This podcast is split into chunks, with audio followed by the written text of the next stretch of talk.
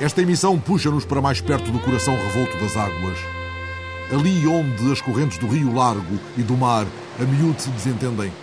E o sonho de Francisco de Holanda se transformou em planta redonda no areal que do Tejo ora irrompe, ora se esconde. Esta emissão coincide com o último adeus a Acácio Barradas, que era de tantos lugares, de Mafamu, de Gaia, do Bairro Alto, da Liberdade e de Luanda, de onde o cheiro dos jornais se propagasse ao vento como o olor das acácias, rubras de sul. Por esta hora, há companheiros de vigília ao seu sono na igreja de Santa Joana Princesa, até que o repouso de tanta vida em voz alta se transforme em cinzas, amanhã lançadas no bugio, como foi sua vontade. Lembro-me da primeira vez que o vi na redação do Ponto, onde pela mão de Ângelo Granja me acertavam textos, e dos tantos encontros na Lisboa onde ele parecia sempre passear luandas, utopias e fúrias amáveis. As cinzas de Acácio Barradas, lançadas ao bugio, irão dar a sul, talvez à praia morena bordejada de casuarinas, na cidade onde li, ainda adolescente, os seus textos de notícia. Ou como rematava a bela crónica de Ferreira Fernandes esta quarta-feira no Diário de Notícias. Boa escolha! Ele haverá de voltar à sua pátria. E assim faz sentido que adiante escutemos uma dorida canção de Dorival Caymmi, É doce morrer no mar, na versão surpreendente do angolano Paulo Flores, enquanto se acende um secreto farol que ilumia os versos de Cernuda. Sou na noite um diamante que gira a avisar os homens por quem vivo, mesmo quando os não vejo. Os versos retirados do monólogo do faroleiro do sevilhano Luís Cernuda interpelam-nos no farol de Santa Marta, em Cascais, cujo programa museológico foi elaborado pelo historiador Joaquim Boissa, uma autoridade no estudo dos faróis portugueses. É com Joaquim Boissa que converso no Porto de Abrigo do Oeiras, à direita São Julião da Barra, em frente o Bugio. O historiador que gosta de faróis e é filho, neto e bisneto de faroleiros. Fita o farol que iluminou a sua própria vida e faz desta notícia um desejo de água marinha. Eu julgo que o gesto pode estar associado ao próprio simbolismo que o lugar uh, oferece, de certa forma, não é? Porque uh, basta estarmos aqui, neste momento, é um edifício que nos está próximo, por um lado, muito longe, por outro. Existe uma curiosidade imensa por parte das pessoas em relação àquele espaço. Muitas delas, aliás, manifestam esse desejo, não diria o último, mas posso lhe dizer que uh, ainda há dois anos tive a oportunidade de mostrar o Bugio a uma pessoa de 82 anos, que tive o prazer de levar lá e que era também a sua, último, a sua última vontade enquanto vida, era visitar aquele espaço. E posso interpretar esse gesto também que tem a ver com o simbolismo que envolve aquele edifício enquanto momento de chegada e momento de partida de Lisboa. É a luz que se vê quando se chega, é o edifício marcante na entrada da Barra do Tejo, há esse simbolismo em torno deste edifício e também a carga que está associada a um espaço como este em relação à perseverança humana, não é, de se construir ali a meio rio porque foi uma construção muito longa no tempo, que teve que vencer muitas resistências. Poderá haver aí uma analogia possível não é? entre o local de partida e o local de chegada e a perseverança humana. Talvez devido a um secreto chamamento, este farol não é para Joaquim Boissa um farol como os outros. Tem esse chamamento de facto. O farol do Bugio acaba por ser uma função suplementar àquilo que era a sua função inicial, que era um espaço fortificado. Ele era um forte, não é? Era o Forte São Lourenço da cabeça seca e depois mais tarde farol. Aliás, o convívio entre estas duas funções nunca foi muito pacífico. Havia, por exemplo, o faroleiro que vivia no século XVIII naquele farol, era um elemento, entre aspas, estranho à comunidade militar. E como tal, vivia precisamente essa situação. Chegou a ser castigado, por exemplo, tinha que viver na torre, etc. Enquanto, enquanto farol, é um farol como muitos outros. Eu acho que aquilo, a carga acrescida que tem é devido à sua situação, eh, ali a meio rio a finais do século XVIII, houve uma, uma, uma, situação curiosa em torno deste farol, mas que dá para perceber minimamente aquilo que estamos a falar. Uh, Saiu um decreto régio a designar o Forte e Farol do Bugio como uma nau surta no mar. É um decreto régio que assim o afirma. Isso porquê?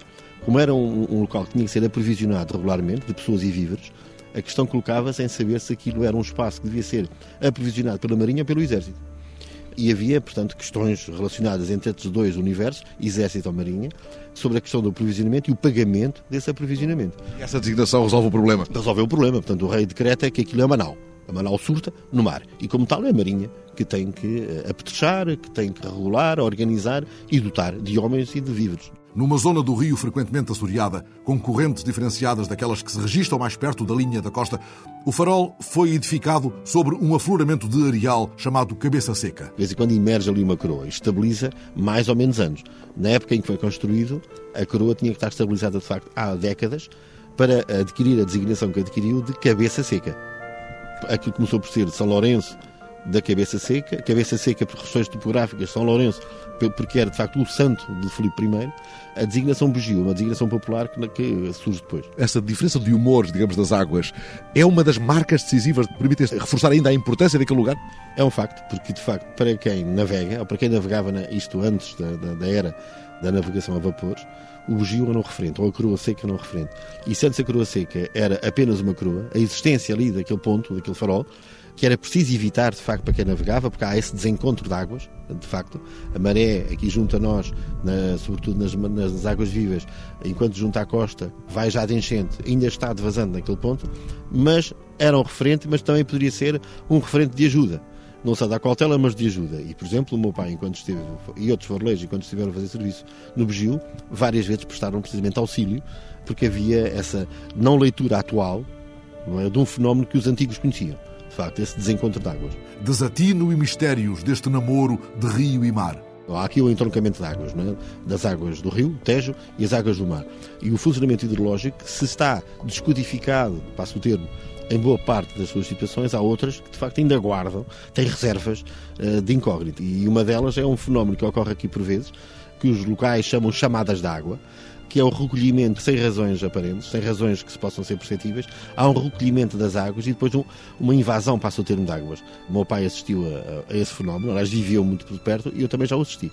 E o meu irmão, que é aqui pescador, também já assistiu. Os pescadores aqui estão mais ou menos familiarizados com um fenómeno que aparentemente não tem explicação. Na ficha de identidade deste farol do Bugio, há como que um gesto inaugural de Francisco de Holanda e depois muitos nomes ilustres associados. Qual é para si, Joaquim Boisa, o mais relevante nome de uma história do bugio, tirando o seu pai, obviamente. Não, o Francisco de Holanda como visionário, passo o termo.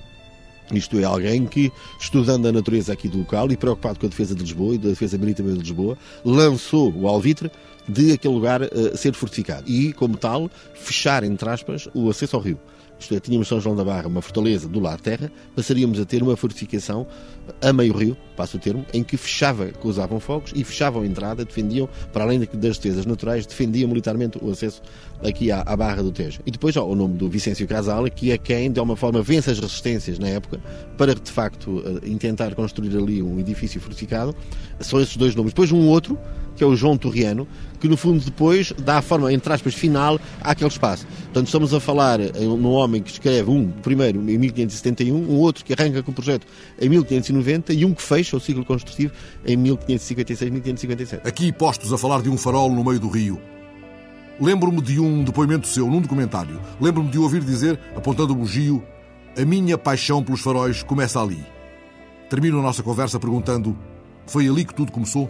Foi, foi. Foi ali porque, talvez porque a tal carga, é, foi caso, pode ser o fim da conversa e foi também o princípio. A tal carga de nos sentirmos dentro do mar e próximos de terra.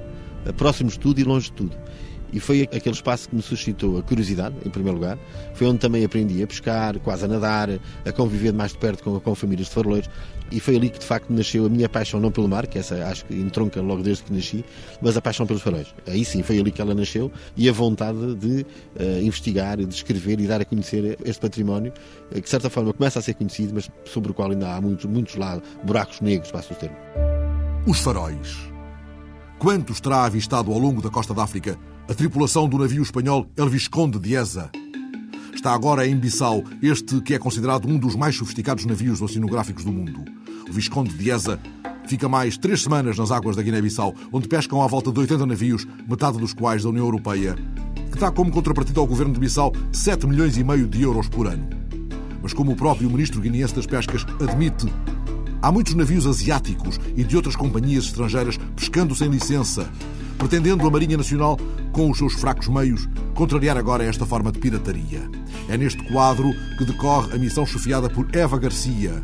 Ela já esteve em Moçambique com o Visconde de Eza e agora trata de ajudar na avaliação dos recursos pesqueiros guineenses, sem o que não terão qualquer sucesso os esforços de proteção das espécies em vias de extinção. A chegada do navio oceanográfico espanhol a Bissau reveste-se por isso de grande importância. Na breve ligação por telefone satélite para um navio ancorado frente a Bissau, Eva Garcia define a missão que está a coordenar. Pues mire, estamos haciendo una campaña de investigación de, para estudiar cuál es la situación de los recursos pesqueros Estamos a realizar uma campanha de investigação para estudar a situação dos recursos pesqueiros na Zona Económica Exclusiva da Guiné-Bissau. A campanha vai durar um mês. É a segunda que fazemos em colaboração com o Instituto de Pescas da Guiné-Bissau. A situação é, é problemática? Eh, bueno, Guinea-Bissau tuvo guerra en el año 1998 y bueno, está todavía recuperándose. Bem, a Guiné-Bissau enfrenta o problema desde 98, está a recuperar. Quanto aos recursos pesqueiros, veremos os resultados no fim da campanha. Nesta zona atuam frotas de muitos países, há chineses, coreanos, creio que também portugueses e alguns barcos espanhóis que vêm apanhar marisco. Parece uma zona sobreexplorada. Eh, coreanos, creo que portugueses también, eh, algunos barcos españoles que pescar, a pescar marisco y, y parece una zona bastante explotada. Eva, está a ser agradável para si o contacto com esse lugar da África? Ah, para mí sí, para mí me encanta, vamos, es una experiencia muy buena. Ah, para Eh, mim sim, é uma experiência muito boa. Temos connosco no navio companheiros cientistas guineenses. É uma situação muito agradável. Con equipos del propio país y sí, sí, la verdad que es una situación muy agradable. Imagino que Elvis Conde de Eza esteja a ser a grande atração destes dias em Bissau. Afinal, trata-se de um dos navios oceanográficos mais sofisticados do mundo. Eh, bueno, tiene una tecnología bastante avanzada en cuanto a los... Bem, tem uma tecnologia muito avançada. Os sensores são sofisticados. Os sonares, o sistema de posicionamento.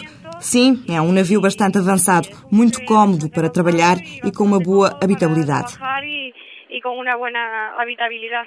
Eva, sobre as águas desprotegidas da Guiné-Bissau, o Visconde de Eza transporta um equipamento de operação remota submarina que pode manobrar até 600 metros de profundidade e pode operar através de propulsão diesel elétrica, o que lhe permite uma navegação silenciosa.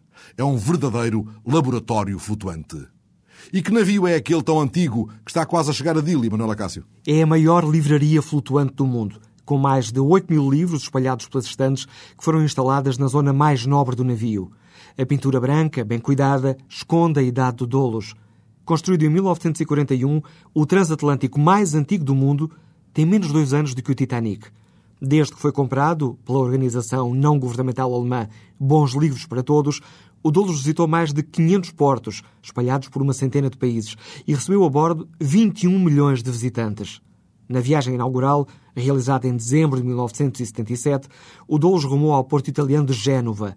Seis meses depois, atracou em Lisboa, tendo regressado a Portugal por diversas vezes.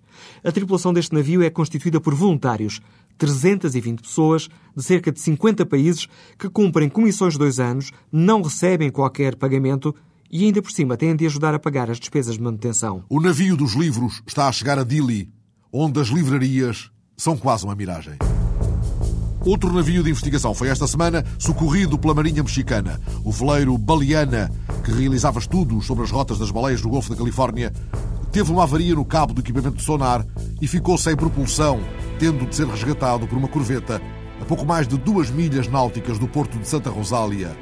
E acaba de ser publicada no Diário Oficial chileno a declaração que considera o Chile um santuário para as baleias. Fica assim solenemente selado o êxito de uma longa campanha da Confederação dos Pescadores Artesanais Chilenos e de várias ONGs, como o Centro Oceanos e o Centro de Conservação Cetácea, pela proibição da morte, caça, captura ou transporte, bem como a comercialização ou armazenamento de qualquer espécie de cetáceos que habite ou sulque os espaços marítimos de soberania chilena. Mais fica estabelecido que todos os navios pesqueiros devem respeitar um plano de contingência em caso de colisão acidental com uma baleia. Há duas semanas, os chilenos escutaram com emoção as palavras da Presidente Michelle Bachelet no momento da promulgação da lei que agora chega ao Diário Oficial. Esta ley, en primer lugar, como ya dije, declara a todos los espacios marítimos de soberanía y jurisdicción nacional como zona libre de caza de cetáceos. Se establece claramente cuáles son las actividades que no se pueden realizar en relación a los cetáceos. Ainda destes dias, há a notícia de que navios da frota russa do Mar do Norte e da frota do Mar Negro vão realizar em breve um simulacro de combate naval no Mediterrâneo. A notícia foi confirmada já pelo Estado-Maior da Armada Russa.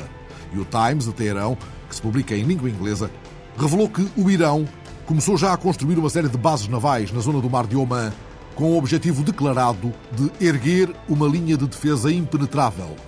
As novas bases vão ser instaladas desde o porto de Bandar Abbas, no Estreito de Hormuz, até Paza Bandar, na fronteira com o Paquistão, como explicou o almirante Sayari, que comanda a marinha iraniana. O almirante confirma a tese da linha impenetrável à entrada do Mar de Oman e deixa uma frase de tsunami. Se os nossos inimigos enlouquecerem, enviá-los-emos para o fundo do Oceano Índico e do Mar de Oman antes que cheguem ao Estreito de Hormuz e à entrada do Golfo Pérsico. Chegado o inverno, sempre que o mar fica gelado em redor da Estação Antártica Brasileira Comandante Ferraz, impedindo a utilização do navio de apoio oceanográfico, aviões Hércules C-130 lançam de paraquedas os mantimentos necessários a quantos permanecem num dos lugares mais agrestes do planeta. A missão Antártida 2008 já foi lançada. Depois de longas horas de voo até Punta Arenas, o avião fez o reabastecimento e prosseguiu para a Antártida, sobrevoando a passagem Drake. E assim, o Hércules do Esquadrão Gordo, comandado pelo Major Aviador Monsanto, deixou nos gelos polares um grupo constituído por políticos, cientistas e militares que foi assinalar os 25 anos da Estação Antártica Brasileira. Dessa missão tão importante para o país e pousando pela primeira vez no inverno na pista completamente gelada, onde as condições adversas, o vento cruzado, o teto baixo, dificultam bastante a operação. Mas o Esquadrão Gordo, sempre com bastante profissionalismo segurança, executa essa missão tão importante. E Francis Joyon já tocou as Canárias. O francês tinha-se feito ao mar em Cádiz, esta segunda-feira, com o Trimaran e Deck 2, no qual pretende bater o recorde da chamada Rota das Descobertas, detido por outro francês, Thomas Coville. Joyon pretende chegar às Bahamas antes das 5h20 da tarde do próximo dia 7, seguindo o mesmo percurso das caravelas que Colombo levou no século XV de Los Palos de la Frontera até à costa americana. Nos primeiros dois dias de aventura, o navegador francês tem tido mar agitado, com ventos entre os 25 e os 30 nós. Duas embarcações com quase 400 imigrantes clandestinos foram interceptadas na noite de domingo para segunda ao largo da ilha de Lampedusa. O Ministério Italiano do Interior contou só em outubro 2.800 africanos que tentavam pôr pé em terra firme. Ao largo do porto de Suape, no litoral de Pernambuco, permanecia entretanto o Blue Lady, um navio de bandeira turca impedido de acostar por se encontrarem a bordo oito pessoas com malária. O navio procedente da Libéria vai carregar 14 mil toneladas de açúcar. Isto passa-se na semana em que três petroleiros foram atacados por piratas nas águas do delta do Níger.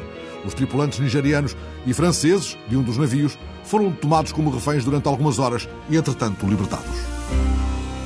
Soube desta notícia quando me dirigia à Ericeira ao encontro de António Carlos Serra, o homem do leme de uma editora singular, Mar de Letras.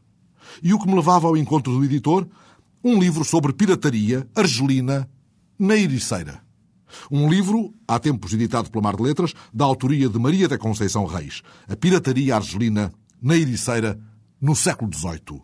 Sabe-se que esta zona da costa foi, como muitas outras, alvo das investidas dos piratas. É menos conhecido, contudo, o relato de tais acontecimentos em tempos já tão próximos de nós. E foi a partir da investigação que a doutora Conceição Reis fez no Arquivo Museu da Santa Casa da Misericórdia da Ericeira, justamente por causa de um livro que está lá, que é o Livro dos Cativos, e que veio uh, mostrar que não estamos assim tão longe, não é? Estamos assim a, a uma distância de 200 anos. Como é que era a vida ainda que se passava aqui nesta zona em que aparecia um barco pirata e que uh, sequestrava três pobres pescadores num batel que estavam aí à pesca. Eram mesmo gente pobre. Essa gente era levada para Argel e ficava lá até que alguém os resgatasse. E é aí que entra a misericórdia, que tem um papel eh, essencial nesta matéria, concedendo meios, portanto, dinheiro, para que as famílias, normalmente pobres, pudessem resgatar os seus familiares. Esse resgate era feito por uma ordem religiosa, que eram os trinitários, e que, de tempos a tempos, iam a Argel procurar resgatar essa gente. Tinham os nomes e iam à procura deles. Já agora, a Talho Foice conta-lhe um aspecto muito curioso, é que normalmente os trinitários levavam mais uns trocos para além do dinheiro que levavam já das famílias para resgatar determinadas pessoas. Porque havia sempre lá no fundo das celas um grupo que ninguém resgatava, nem ninguém conhecia, nem ninguém se importava. E eles levavam mais uns trocos e diziam depois no fim das negociações todas daquilo, enfim, lá com os, com os argelinos, então e agora temos aqui mais uns, este dinheiro para levar aqueles e muitas vezes aqueles também vinham. E, portanto, isso é, é também um aspecto muito relevante de um passado que não é tão longínquo como isso. É de anteontem. Estou a ouvir estou a pensar, quem chegar agora à conversa, imagina que falamos de uma editora antiquíssima. Mas não, esta editora não tem uma vida tão longa assim. Tem já uma atividade muito intensa. Porquê? Porque basta mandar a rede e alguma coisa vem de volta ou é preciso andar a catar? É, a editora iniciou-se em 95. A questão é que eu, a editora não tem nenhuma máquina montada, não tem uma estrutura profissional que está presente todos os dias. E por isso é que a editora se chama como se chama. Eu aqui encontrei um mar de letras que é inesgotável. Aliás, como bastante olhar aqui para o oceano, é inesgotável o mar que temos aí pela frente e eu continuo a ter uh, grandes dificuldades em publicar tudo aquilo que eu quero porque não tenho a possibilidade de o fazer. Porque esta atividade é a pescaria das horas vagas de António Carlos Serra, não apenas editor, mas também livreiro, com porta aberta no largo principal da vila, onde Paulo Arrego começou a pintar e onde pescou muitas das suas figuras, e onde Saramago assentou arraiais enquanto trabalhava no memorial do convento. Esta é a vila pescatória cujo porto chegou a ser um dos três mais importantes do reino, associado a factos tão marcantes como o da saída do último rei para o exílio. Há um mar de histórias à porta da Mar de Letras. E esta é a Pescaria das Horas Vagas de António Carlos Serra, que já fala do livro que vai sair, O Norte dos Pilotos, Guia dos Curiosos. Imponente, não apenas pelas 500 páginas com que se apresenta. Um livro cheio de mar. Marinharia, náutica, do século XVIII. Numa altura em que Portugal, isto já não tem propriamente a ver com a Ericeira. No entanto, a Ericeira lá está. Lá está e está na capa porque a capa reproduz uma bússola que está no nosso Museu da Santa Casa da Misericórdia, tem origem no século XVIII e que é um exemplar raro e ela é destacada na capa. Portanto, nós procuramos sempre pôr um cunho da Ericeira nas edições em que, em que nos envolvemos. Porque a Ericeira é o seu norte. É o meu norte. Mas este norte dos pilotos conduz-nos a um comandante, Malhão Pereira, que levou a Sagres pelos mares do mundo e é talvez o único ou um dos poucos que. Não sei se é único, mas é dos, dos únicos vivos que conseguem navegar em qualquer parte do mundo com instrumentos do século XVI e XVII e XVIII. Portanto, estamos a falar de astrolábios, de balestilhas, de quadrantes, navegação pelas estrelas, enfim, tudo isso. E tem um prefácio do almirante Max Justo Guedes, que é um almirante da Marinha Brasileira, uh, um homem também ligado muito às letras e às ciências, e que tem a origem deste trabalho, porque este Norte dos Pilotos, Guia dos Curiosos, é um manuscrito que está na, na Biblioteca do Rio de Janeiro, no Arquivo da Marinha. Embora seja de um português, o único exemplar que se conhece está no Rio de Janeiro uma obra uh, interessantíssima que o comandante uh, Malhão Pereira estudou e investigou e tirou as suas conclusões e, portanto, é o resultado disso tudo. Portanto, é um livro de grande formato, com muitas ilustrações a cores, com rotas de navegação, que pode interessar a, a, muita gente que tem o seu veleiro e que poderá tentar experimentar esta ou aquela, enfim, tendo em conta as alterações eh, meteorológicas e decorrentes, mas isso está, de certo modo, lá explicado. O lançamento há de ser na Academia de Marinha, em princípio de dezembro. Entretanto, no âmbito do ICEA, o Instituto de Cultura Europeia e Atlântica, organizado justamente a partir da editora Mar de Letras, decorre este fim de semana, na Sociedade de Geografia de Lisboa, um debate sobre o alargamento da plataforma continental para as 350 milhas. E prepara-se já uma outra iniciativa importante, em parceria com o Museu Nacional de Arqueologia e o Departamento de Sistemas e Informática do Instituto Superior Técnico. Trata-se de um projeto de arqueologia subaquática que nos remete para a história dos tantos naufrágios ocorridos na zona. E especificamente para um é muito importante, que é o da nau Conceição, uma, uma nau da carreira da Índia e que tem aqui um episódio épico. Eh, durante dois dias é atacada por 17 navios piratas e depois de ter afundado dois, ao fim do segundo dia de perseguição, realmente vai arder para o fundo. E depois há, enfim, a história não acaba aqui, porque há reféns que vão para Argel, vinha lá gente muito importante, trazia uma carga muito importante. Há toda uma série de situações que depois se vão até julgar na sala do tribunal, porque o almirante chefe da esquadra não estava aqui à espera da nau como devia ter estado, esteve no dia anterior antes dela chegar, não esteve depois quando ela chegou é destituído, é preso e é julgado. E, portanto, o julgamento tem a presença de pessoas da Ericeira que assistiram, não só da Ericeira, até do Magoito uh, e de Sintra, porque o combate uh, desenrolou-se durante dois dias aqui à frente de toda a gente. Isto é qualquer coisa de filme de Spielberg, porque tem todos os ingredientes.